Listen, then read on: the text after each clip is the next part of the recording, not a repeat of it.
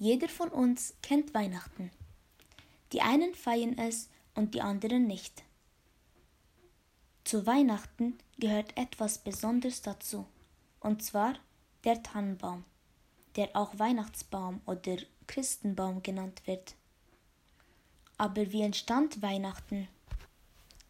Um 500 Jahre vor Christus machten die Römer den 25. Dezember zum Geburtstag ihres Sonnengottes Sol, und die Germanen veranstalteten ein Fest mit dem Namen Jul, was in skandinavischen Sprache Weihnachten bedeutet.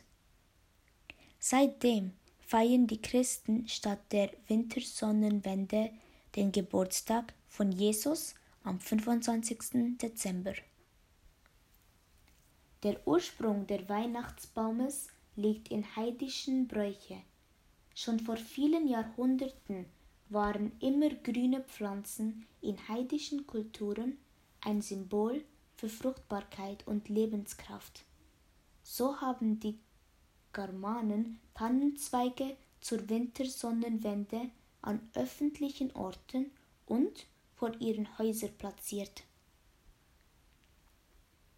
Aber wie war es im 20. Jahrhundert?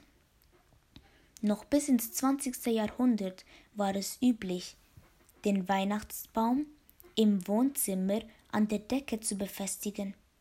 Aber weshalb? Man sagte, es würde Platz sparen und es kann nicht so leicht umgestoßen werden. Der erste Baum, der geschmückt wurde, ist der Maibaum.